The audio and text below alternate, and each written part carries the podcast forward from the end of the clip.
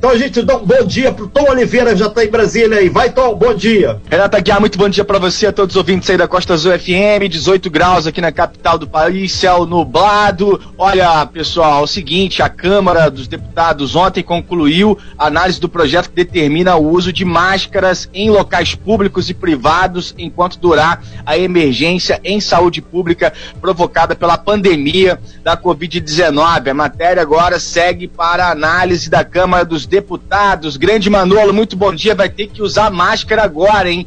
Mas aí o prefeito Fernando Jordão vai ter que decidir quanto vai poder te multar. Tá na mão dele. Bom dia, Grande Manolo.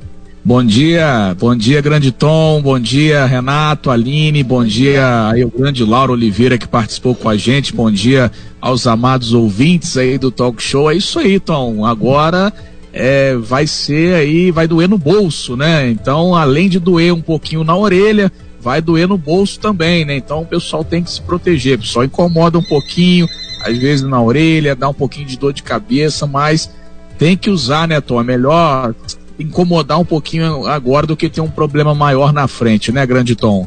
Exatamente. Teve um destaque, inclusive aprovado. Os parlamentares definiram que a multa pelo descumprimento da regra será definida por estados e municípios.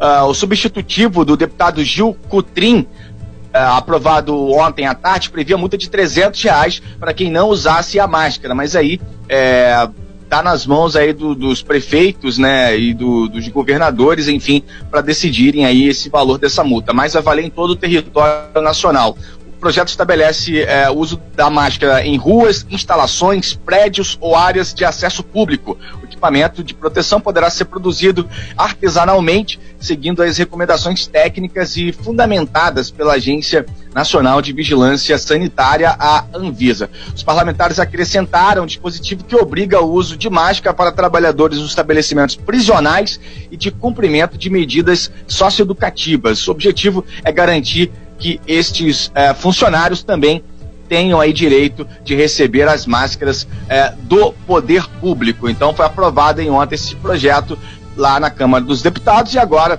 segue aí para apreciação é, dos senadores. O Renato falou inclusive agora do Enem, né? Foi aprovado ontem à noite aí no, no Senado é, esse projeto de lei que adia a realização do Exame Nacional do Ensino Médio. Isso era uma grande polêmica, tinha aí uma grande pressão, inclusive das universidades públicas né, no país, e aí foi 75 votos favoráveis e um voto contrário. O projeto não firma um novo prazo para a realização das provas ficando aí é, dependente da evolução da situação epidemiológica. O texto segue agora também para a Câmara dos Deputados. O Enem teve até agora 3 milhões e 500 mil inscritos e o ministro da Educação, né, o Abraham Weintraub, defende a realização da prova, inclusive do Enem, na data prevista, né? Segundo o INEP, as inscrições vão até sexta-feira, dia 22. Independente é, do dia da prova, quem não se inscreveu tem até o dia 22, viu, Lili Campos, o grande Manolo? Se você quiser fazer uma nova uma faculdade aí, de repente conseguir aquele descontão,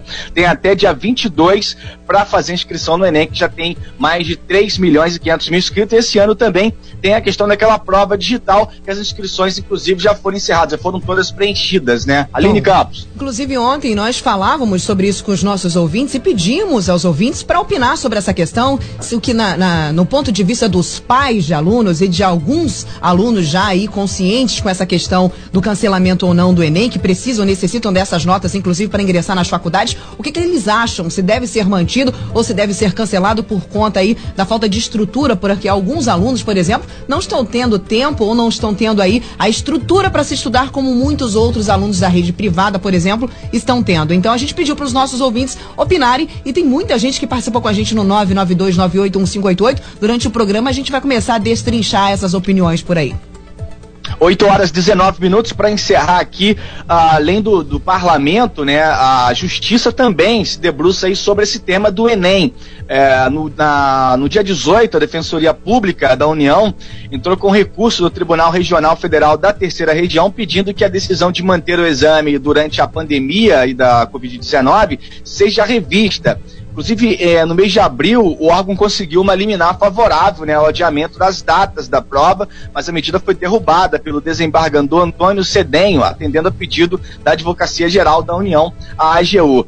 Na terça-feira, o ministro da Educação, o Abraham Weintraub, anunciou que o governo vai abrir consulta direta por meio da internet aos candidatos inscritos no Enem para decidir a data da realização das provas deste ano. De acordo com o ministro, né, Van Traub, a consulta deve ocorrer na página aí participante é, no final de junho. Aí cabe aí que os participantes, mais de 3 milhões e 500 mil inscritos, decidirem, né? Se eles querem a prova agora é, em, em, outubro, né? Em novembro, ou se eles querem aí o adiamento da prova do Enem. Eu acho que é justo aí essa consulta pública também, uma boa para tentar definir essa questão. É isso, pessoal.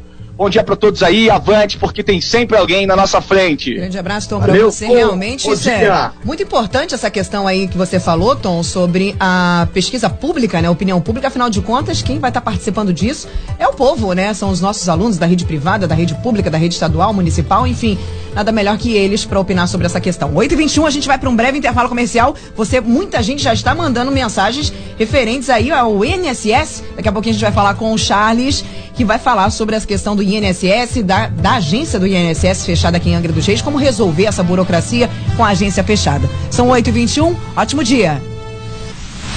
Você bem informado. Talk Show. A informação tem seu lugar.